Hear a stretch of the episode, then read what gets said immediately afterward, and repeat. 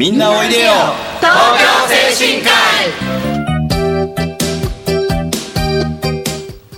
この番組はハートフルたなしフローラたなしを運営する東京精神科医のスタッフが西東京市の高齢者支援活動を多角的にご紹介してまいります。一般にはあまり知られていない介護の現場地域とのつながりそして東京精神科医独自の取り組みなどのお話を中心に分かりやすくお送りしてまいります5月のナビゲーターを務めますのはもう夏が近づいてきてちょっとウキウキしております東京精神科医事業本部介護部長の岡本とはいこの5月から異動になりまして向こう大町地域包括支援センターで仕事をしております鈴木と訪問看護ステーション管理者の竹内と FM 西東京の直美でお送りいたします。さて本日のラインナップですが今回は松原ホームクリニックの松原秀樹先生をゲストにお招きし在宅診療についてお話をしたいと思います。それではみんなおいでよ東京精神科医スタートです。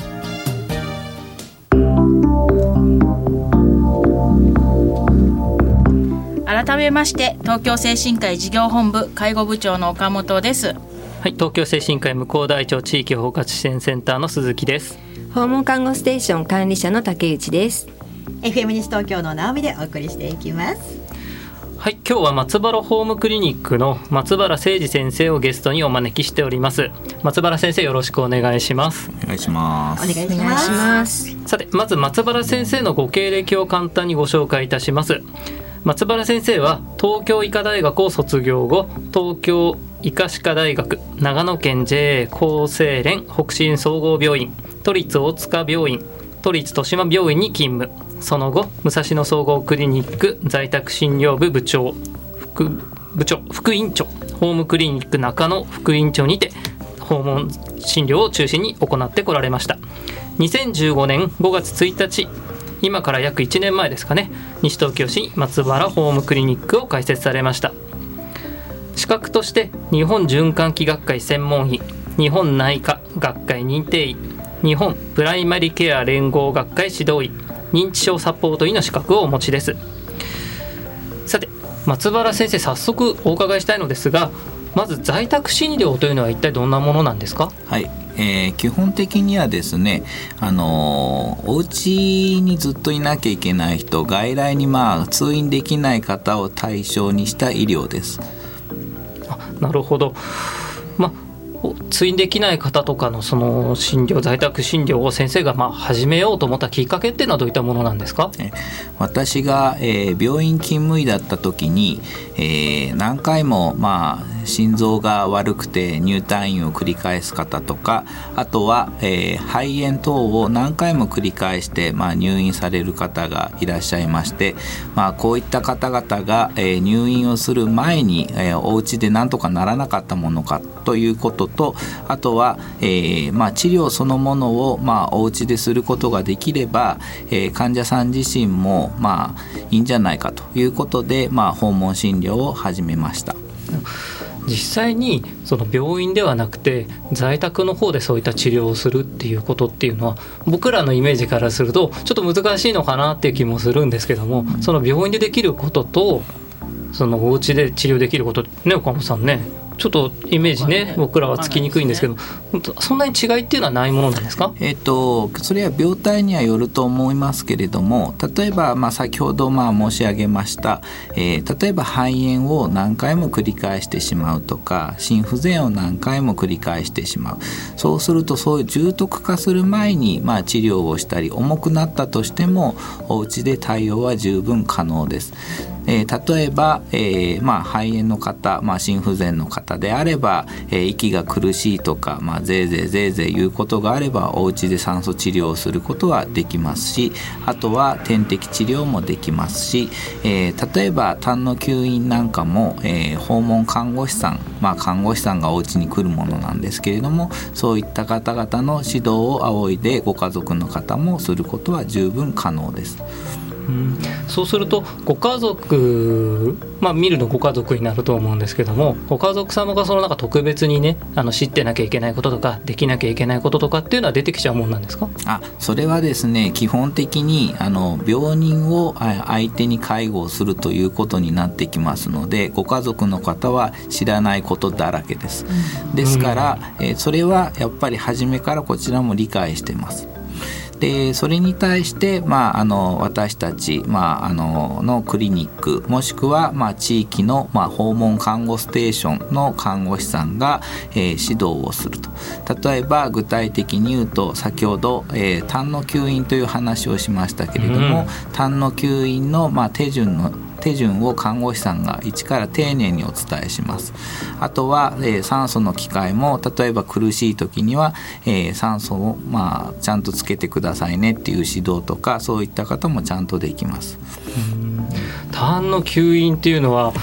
まあそ僕がねもしやりなさいって言われたら僕やっぱちょっと怖いなっていうふうに思うんですけどもみんなそのご家族とかねまあわからないことだらけの中でまあ訪問看護師の看護師さんに教えてもらうとか先生に教えてもらうとかっていうのがあってもなかなか怖かったりあとまあ失敗しちゃったりとかもしすごい具合悪くなっちゃった場合っていうのはすぐ先生に連絡していいもんなんですか？うん、基本的にはそのケースの場合は訪問看護ステーションもしくはうちになってくるんですけれども何でも経験ですからあの経験してみないとあの怖さは克服できないですただここまでやっていいですよここまでやっちゃいけませんよっていうのもまあみんな伝えますのでそこら辺はまあどのご家庭の方もまあご理解されてやれてるケースが多いですね。実際に竹内さんなんかその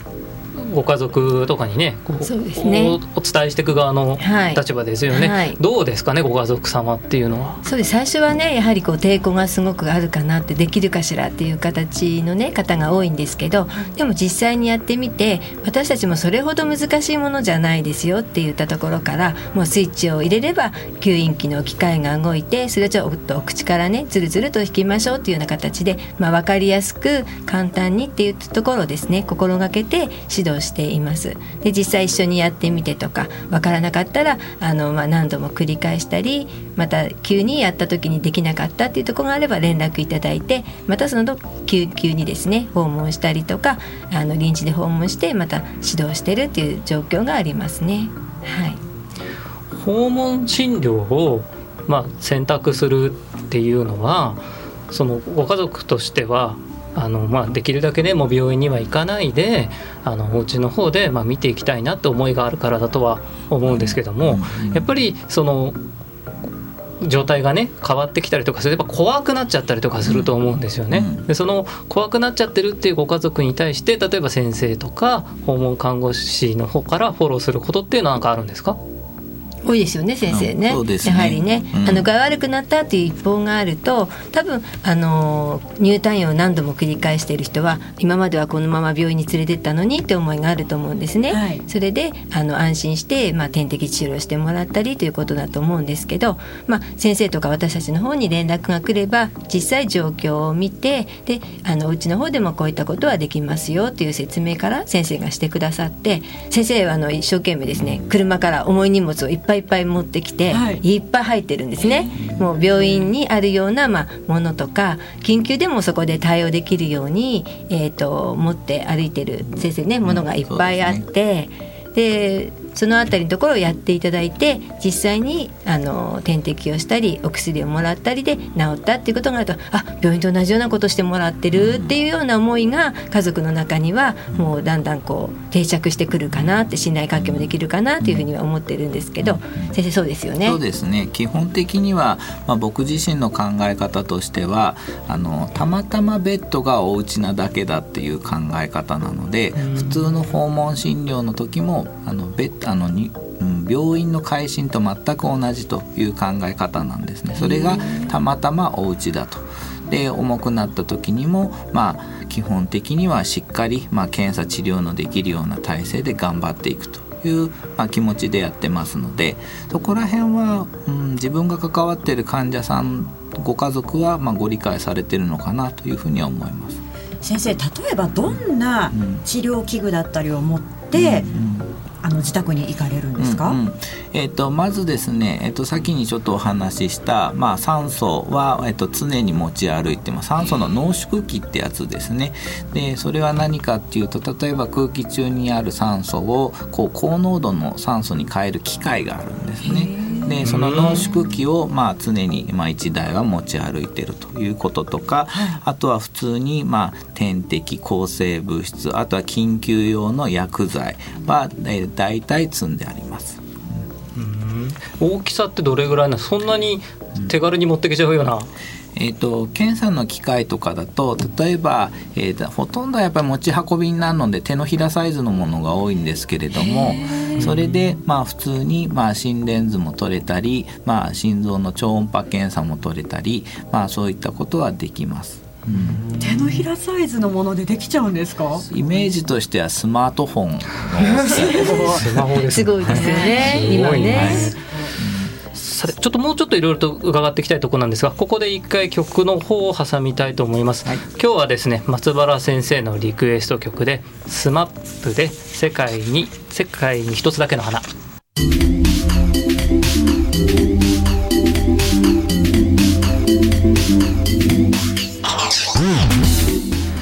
んなおいでよ東京精神科医。この番組はハートフルたなしフローラたなしを運営する東京精神科医のスタッフが西東京市の高齢者支援活動を多角的にご紹介してまいります。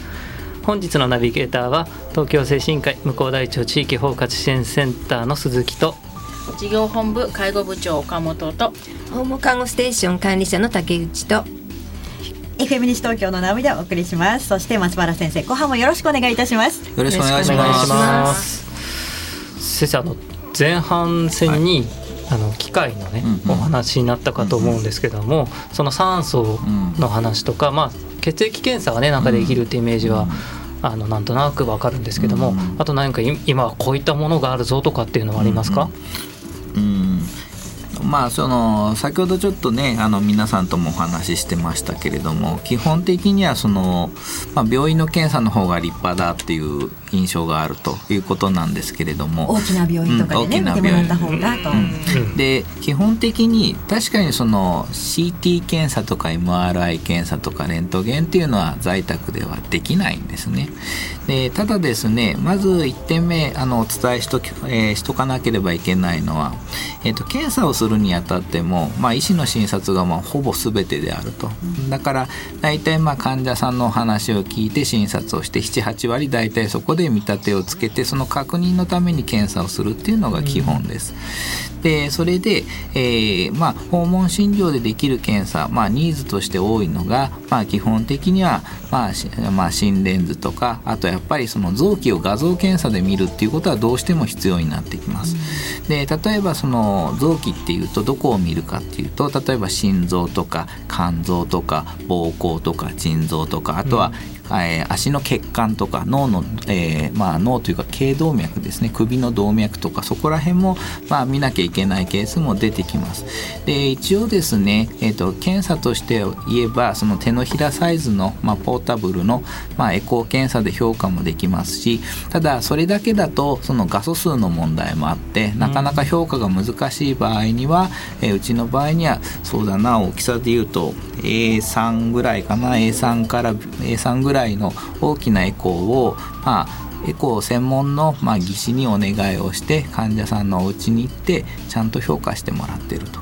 いうこともやってます。でも A3 ぐらいの大きさにな、そんなに小さいものなんですね。的な感じですよね。そうですね。でそれでまあ例えば足の血管にまあ血栓があったりとか、うん、そういうのはまあ見つかったりもしてますしそれで治療が変わっていることとかもあります。それをよくね高齢者の方が足がむくんでるとかですね。やっぱりこうしびれるとか、うん、あの冷たいとかって時も先生は血管で流れとかを見てくださったりしているので、はい、はい、とても助かっています。じゃあいちいち頑張って病院に行かなくても先生に見てもらえると、そうですね。病院だとねまたエコーの予約ですとかね,、うん。ねあの病院に行っても外来行って待たされて、レントゲン取ったり採血行ってまた待ってって言ったところが先生のところにはご自宅に全て来てくださって先生がやってくださってうん。結果を教えてくださるというのはすごくありがたいですよね。だからやっぱりその在宅でその医療をするっていう意味がやっぱり原点にあるんですね。やっぱりその在宅で全部見てもらいたいっていうのがご家族の方にご本人にあるから僕らも頑張る。だから僕もそれだけこういろいろ揃えてやってるわけなんですよね。うん反対に病院でお願いしたいっていうご家族の方もいらっしゃるわけですか？えーとですね、僕が関わってる方ではあまりいないですね。ほぼいないです。ただ例えばこ明らかに診察をして骨折をしてしまってるとか明らかに脳梗塞を起こしてるもしくは脳出血を起こしてるっていうようなケースの場合は、まあ、診察上これは画像検査はうちでできないからそういった病院にまあ頼むということはします。そこら辺は住み分けをしてます。ただあとはご家族があの検査の提案をしてもそれでも家がいいって方いらっしゃるんですね、はい。ですからその場合はもうそこであのできる範囲でやるということでやってます。あそれでも家がいいっていうご家族もやっぱいらっしゃるそうなんですね。だからこう、うん、やっぱり入退院を何回も繰り返しててうん、ちょっともう入院疲れてしまったという方がやっぱりたくさんいらっしゃるので、まあ、そのための在宅医療でもあるのかなというふうには思います。それを支えるためにまあ我々がいるというふうには思ってます。今先生の診療所は先生と、あと他に先生はいらっしゃるんですか？えー、と基本的には3月までは日勤はもう私一人。で夜中に関しては、えーまあ、数人の医師で、まあ、対応はしてます。やっぱりちょっと365日24時間一人はちょっと無理なので。ですからまあ開業当初に思ってたのはもう基本はチーム医療が在宅医療は全てだろうというふうに思ってましたので初めからそうしてます先生のところに看護師さんもいらっしゃるんですか？そうですね。看護師は3人います。で基本的にはみんな、まあえー在宅医療には慣れてますので、まあ、安心したパートナーとして、まあ、おのおの、まあ、仕事は任せられます。まあ、看護師さんが3人いてで他にも先生がいらして、まあ、24時間対応するってことなんですがで今チーム医療ってお話が出ましたけども、あのまあ竹内のいる訪問看護ステーションなんかとの関わりっていうのはすごく強いと思うんですけども、あの具体的にこの訪問看護ステーションに先生にからするその期待みたいのっていうのは何かここまでできるといいなとかこういうこともできるといいなとかっていうのは何かありますか、うんうんえっ、と竹内さんとはすごくこうよくやれてると思うんですね。やっぱりこう私自身やっぱり思うのがやっぱり患者さんをよく見てそれでその何か異常があったらすぐにこう連絡をしてもらう。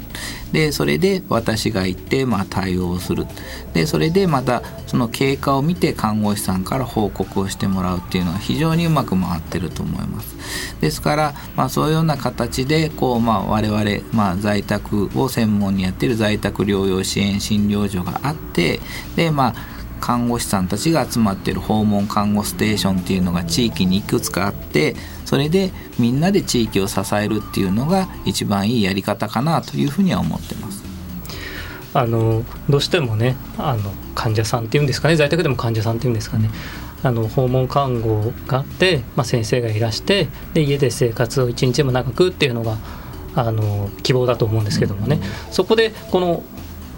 岡本のいるその介護が何かこう協力できること先生からね介護もここまで頑張ってくれるとありがたいんだけどっていうことは何かありますか、えっと、基本的にはですねやっぱりその、まあ、介護の場合はおそらく利用者さんっていう言い方になってくると思うんですけれども、えっと、一応ですね、まあ、その人たちが何か異常があったら、まあ、看護師さんに気軽に相談してもらえれば、まあ、あの患者さんにとってはいいかなというふうには思います。気軽に相談していいんですって。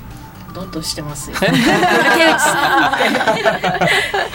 一番身近で見ていらっしゃるね介護の方、そうですね、そうなん介護からの情報がやっぱりこう早く来ればそれだけ私たちの方もそれに一緒にあの動くことができるかなというふうに思っていますし同じように生活の中で気をつけなくちゃいけないことを伝えて、まあ、お食事とってるかなとか水分とってるかなとかそういったこともですねあの連携できるようにあの、まあ、ノートを置いたり、えー、と情報共有にね努めてはいるんですけど、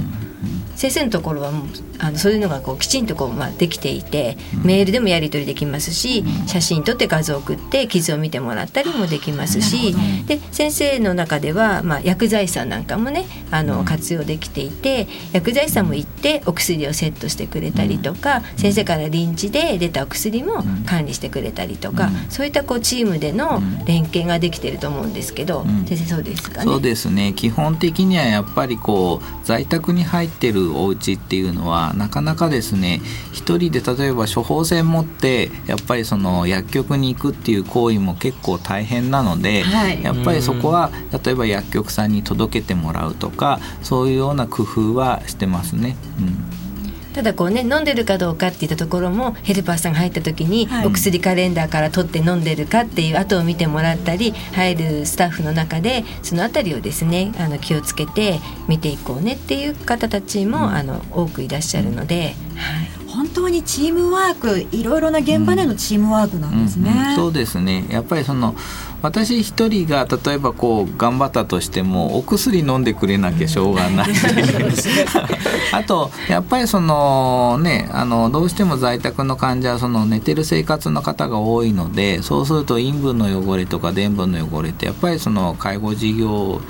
者さんがやっぱり多いんですね,、だからその発見が早いと床ずれとかも早期に治療もできますし、いいのかなと。あとはその認知症なんかも例えば私が関わるのはせいぜいやっぱり10分とか15分なんですね診察は。でもいろんな人がこう関わることによってその人たちのコメントをいろいろ聞くことでその患者さんの全体像が見えると。いうことでやっぱり診断も立てやすくなってくるというふうになってきますので基本はやっぱりそのチームとしてやっぱり各々が頑張っていかなきゃいけないんだなというふうには常に思ってます。僕らもねチームケアっていう話はね日頃からしてるんですけどもなかなかそのいわゆる僕らの世界で医療系って言ったり福祉系とかっていう言葉を使ったりするんですけどもその辺の情報共有っていうのが難しいなって思いながらもあの先生のお話を伺ってねこれからもちょっと頑張っていこうかなっていうふうには思いますね。先生のこの診療所っていうのはどこにあるんですか？えっ、と宝谷駅のあのそばですね。うん宝谷駅。はい、の楓通りっていうその南口の楓通りっていうところにあります。もしその先生の訪問診療を受けたいっていう場合はうん。どういう方法を使えばいいんですか、基本的にですねあのお電話1本もらえればそしたらですね、えー例えば訪問診療でどこまで何をやってくれるのかとかそういうことに対して、まあ、うちの看護師もしくはまあ僕が、まあ、あのあれですね直接ご家族と、まあ、ご面談して、まあ、お話をしたいなというふうには思ってます。エリアは限定されてるんですか？えー、と西東京市に関して言えば全域行ってます。全域、はい。宝谷駅だとちょっともう練馬区の方に近いんですよね。基本的には西東京市は全域であと練馬区とか新座市とかはだいたいまあ半径4キロ以内にしてますね。うーん。結構お忙しいですかね？ああまあ忙しいですけど大丈夫です そう先生がねちょっとこうお痩せになってきてなんか心配なんですけどね。あでもですね実際問題パンフレットの写真と今は体重僕増えてますから大丈夫 大丈夫です。はい。えっと今回もね盛りだくさんでお届けさせていただいたのですがちょっと時間が近づいてまいりましたえー以上今回は在宅診療について松原ホームクリニックの松原先生をお招きしてお届けしました。最後に先生に在宅診療今後どうしていきたいかっていうのを短めに。はいはい。わ、かりました。なるだけ地域の方がやっぱり手軽に利用できるような医療にしていきたいなと思っています。皆さんいろいろなところの連携も図りながら期待していきたいと思いますこれからもよろしくお願いします。よろしくお願いいいたします。私たち東京精神科医の西東京市での活動を、まあ、今回のことでねまた少しでも理解をしていただければ嬉しいです。今夜7時からの再放送もぜひお聞きください。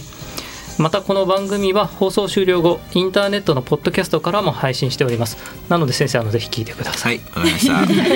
各検索サイトから FM 西東京または東京先進会で検索してみてください、えー次回来月の第2月曜日もこの時間